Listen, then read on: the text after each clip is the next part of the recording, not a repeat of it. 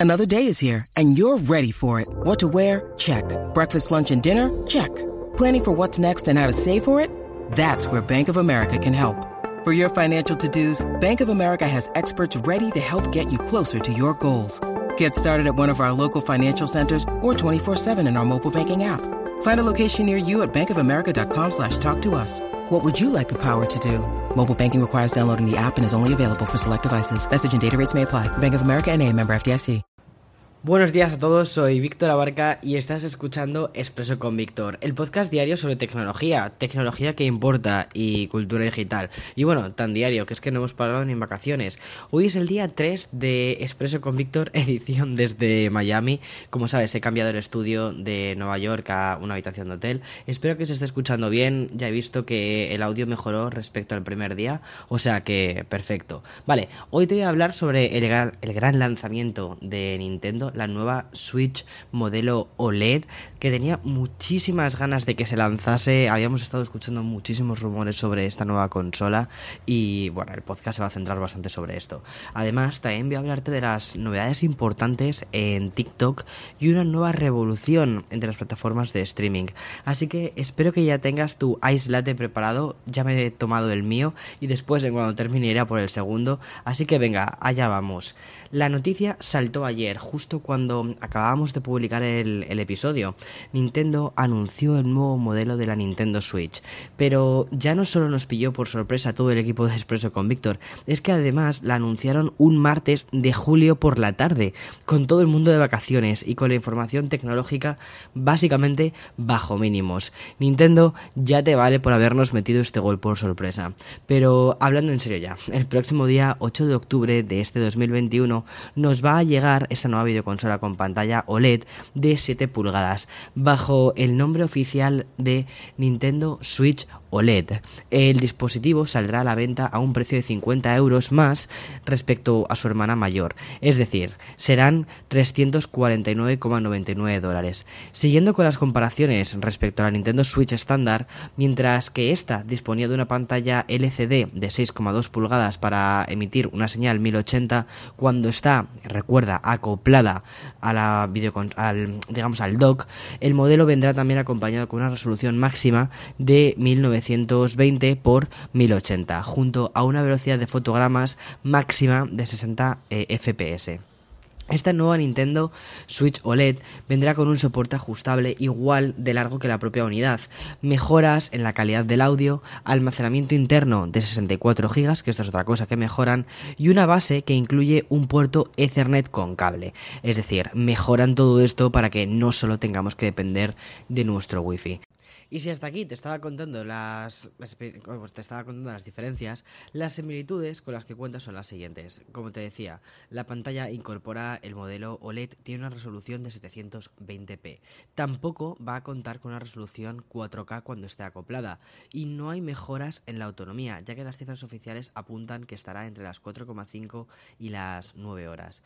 Pero volviendo ya a las bondades, Nintendo ha confirmado que los mandos Joy-Con anteriores también van a ser compatibles con este modelo OLED, así como obviamente los videojuegos. La verdad es que este nuevo anuncio de Nintendo ha sido un poco descafeinado. Echando un ojo a diferentes medios y buceando algo por Twitter, tanto los sites gamers como mm, los usuarios, ¿vale? Esperábamos mucho más. Por lo menos el 4K. Sin embargo, la nueva Nintendo Switch ha sido definida como un dispositivo igual que el anterior solo por su actualización en la pantalla.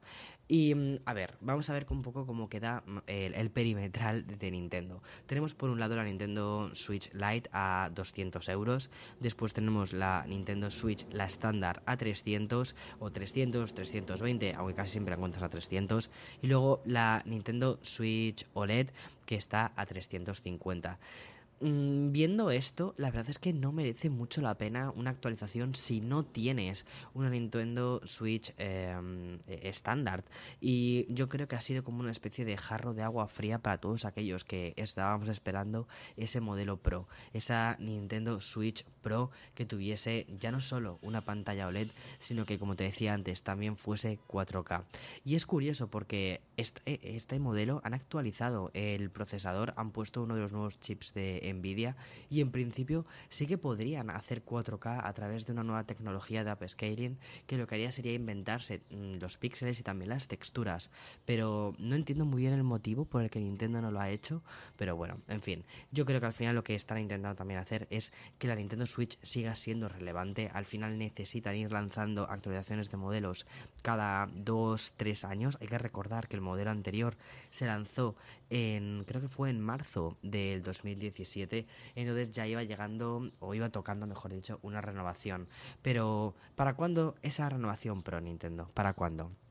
Bien, y, tras la gran noticia de esta semana, me apetece hablar de una nueva actualización de TikTok. Si la semana pasada se implementaron para todos los usuarios, no solo para los creadores de contenido, la posibilidad de crear vídeos de más de 60 segundos, hoy se ha desplegado otra herramienta. Tal y como he podido leer en BuzzFeed, la aplicación china está trabajando en una nueva línea muy próxima a sites como Patreon, igual que lo está haciendo Twitter con las suscripciones de Superfollows. TikTok está probando usuarios de momento en Turquía y Dubái la posibilidad de pagar por clips personalizados. Sí, también en la línea de cameo o salvando las distancias y también polémica, ¿vale? La línea de negocio que tiene OnlyFans. La diferencia con esta última aplicación, y yo creo que esta es la gran diferencia eh, que busca justamente eso, distanciarse de OnlyFans, es que estos vídeos personalizados tardan una semana en llegar a los destinatarios, obviamente con el objetivo de poder revisarlos previamente. Los shoutouts, que es así como se llama esta nueva herramienta según el informe que ha sido publicado en BuzzFeed, permite a los usuarios solicitar un vídeo pagando a los creadores de contenido. Eso sí, el pago se realiza a través de las monedas TikTok, las cuales luego puedes canjearlas por dinero real. Siguiendo con esta filtración, parece ser que los creadores tienen libertad total para estipular los precios de los clips. Así que con esta futura implementación de Shoutouts podremos ir acostumbrándonos a que los usuarios reciban felicitaciones y saludos de celebrities y creadores top de contenido, que yo creo que es un poco hacia donde está más o menos dirigido.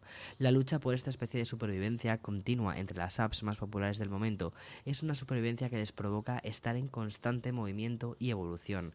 Por eso que Instagram ya fue definida por su director la semana pasada como es una aplicación que ya no solo es solo de fotos.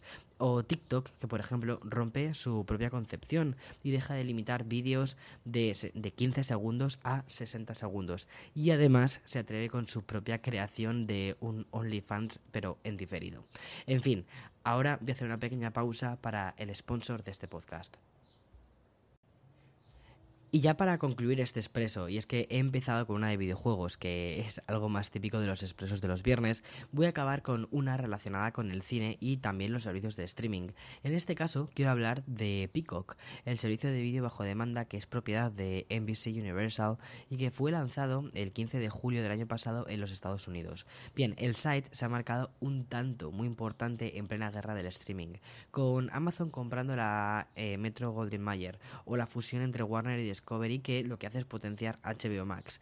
Lo que ha conseguido Peacock da otra vuelta de tuerca en el tema del panorama de los, de, los servicios de streaming.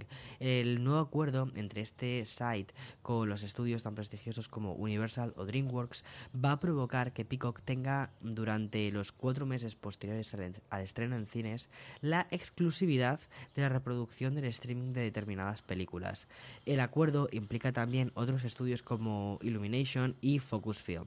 Además, los títulos que lleguen a Peacock durante los primeros cuatro meses también les pertenecerán durante los últimos cuatro meses de la ventana tradicional de pago, la cual dispone al final de una duración de 18 meses. Vale, ¿qué quiere decir esto? Porque meses arriba, meses abajo, al final yo creo que nos volvemos todos loquísimos. Bueno, pues que tras los primeros cuatro meses, las películas llegarán a otros servicios de streaming durante 18 meses. Y después van a volver a pasar por Peacock. Entre los títulos que dispondrán del site próximamente resaltan blockbusters como Jurassic World eh, Domination y la próxima cita de los Minions o la nueva película dirigida por Jordan Pelé, autor muy prestigioso de películas como Get Out o Us. En fin, hasta aquí este expreso veraniego. Espero que tengas un precioso día por delante.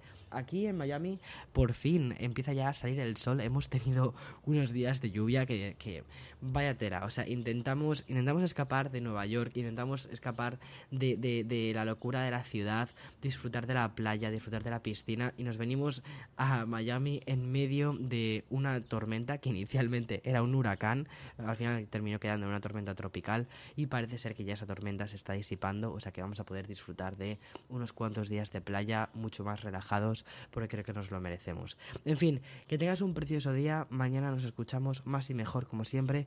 Hasta mañana, chao chao.